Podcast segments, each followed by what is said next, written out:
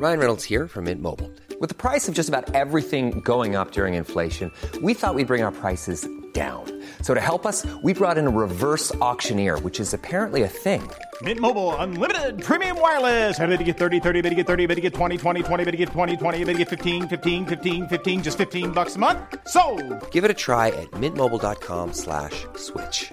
$45 upfront for three months plus taxes and fees. Promo for new customers for limited time. Unlimited more than 40 gigabytes per month. Slows. Full terms at mintmobile.com.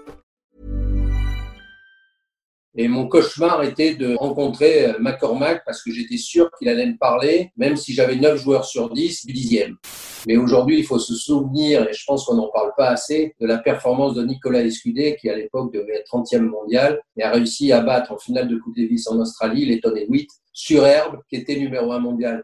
Arnaud Clément, c'est l'ami de, c'est l'ami de la famille. Il a une volonté de faire, il sait ce qu'il veut, il est un peu introverti, mais à un moment donné, quand il décide, eh ben, il va au charbon, il met les mains dans le cambouis et il lâche rien. Pour être en finale d'un, d'un grand chelem, c'est extraordinaire ce qu'il a fait on se reverra dans deux mois, tout ça, il me trimballe un peu, normal, je suis habitué. Et là, j'ai dit, écoute, Jean- Jean-Claude, bon, bah, tu sais ce que je fais, Euh, je vais aller voir Michel Fermier à la boutique, je vais prendre des chemises. Il me dit, oh non, tu peux pas faire ça. Je dis, ouais, ouais, ouais, je vais faire ça, je vais prendre des chemises, il va partir avec et il va jouer. Par contre, la proposition que tu as là, c'est si tu me la donnes pas, elle va être euh, relevée à la hausse parce que le mec, lui, il va te surprendre. Il dit, Michael, voilà, le gosse, il a telle taille, vieux, tu me mets un sac, et je veux surtout euh, que tu sois, comme d'hab, généreux parce que le gosse, c'est un bonheur. Donc c'est toi qui, qui établissais les montants des contrats en fonction de la carrière du joueur, son évolution, sa progression et qui revoyait l'évolution du contrat au fur et à mesure? Eu un certain nombre de clients où j'avais pas cette relation et j'arrivais et je faisais pas du bon boulot. Bien sûr je me suis foiré parce que mon côté peut-être marseillais, mais je vendais toujours un numéro un mondial. Paul-Henri Mathieu, il se plaît pas beaucoup à l'INSEP. Il y a du brouillard, il y a du vent, il y a de la pluie. C'est pas son truc. Et il me dit, euh, Régis, euh, je sais que vous avez euh, l'Académie Nick Bolitieri euh, fait partie du groupe IMG McCormack, donc j'aimerais bien aller faire un stage de, de 10 jours là-bas pendant l'hiver. Difficile pour moi d'aller les voir et dire il va faire un stage chez le concurrent au soleil à Miami. Il faut savoir, c'est que Nick Bolitieri gérait à l'époque Sampras Agassi Courrier qui était passé par là-bas. Donc euh, l'académie avait une espèce de aura fabuleuse. À 15 ans, euh, joue à Deep, euh, il est au championnat de France, il est beau gosse, il bouge bien, il a la tchatch. euh, J'appelle son père, j'ai dit bonjour monsieur Di Pasquale, j'aimerais bien venir vous voir, un peu froid. Et il me dit bon écoutez si vous voulez venir, venez dans 15 jours, euh, 6 heures du soir, un mardi, Casablanca. Et, et me voilà. T'as vraiment une vie dingue. J'en ai eu deux, trois qui me disaient non. Hein. C'est Yannick et Mauresmo. Mais les deux, je suis allé à l'attaque, ils m'ont dit non, mais je me suis battu jusqu'à la fin. Hein. J'ai rien lâché. Hein. Et je leur disais, de toute façon, je lâcherai rien. Je reviendrai demain, je reviendrai l'année prochaine. Ils se marraient.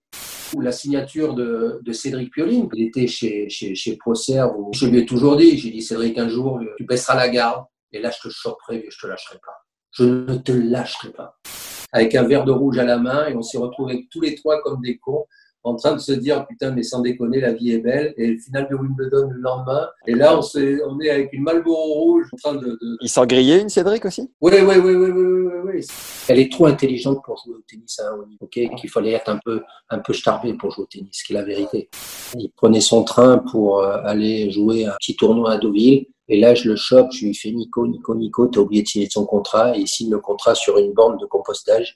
Euh, Aujourd'hui, il suffit pas de gagner des matchs. Il faut être aussi intéressant sur le court qu'en dehors du court, que ce soit bien ou que ce soit en mal. Quand je vois Benoît Père casser des raquettes, je dis surtout continue à casser des raquettes, mais par contre, quand il y a un point pour une balle de match, ne la loupe pas parce que si tu casses des raquettes, il faut gagner des matchs. Mais aujourd'hui, tous les showman ont une énorme carte à jouer. Benoît Père, les Corentin Moutet, il a des trucs à dire, mauvais caractère, génial, super Kyrgios, j'adore. Euh, maintenant, voir Nadal encore 5 heures euh, se combattre, c'est fabuleux, mais ça, ça intéresse moins le spectateur. Euh, ah, viens, viens, viens, viens, viens, viens, viens, je te présente. Et là, il me présente à Jimmy Connors, et, euh, qui était la star, mais internationale, le, le, le, qui venait à Paris une fois tous les dix ans et que tout le monde idolâtrait, Chris Evert, qui était sa fiancée, et son agent. Et il me présente comme la nouvelle star du tennis français euh, des dix prochaines années.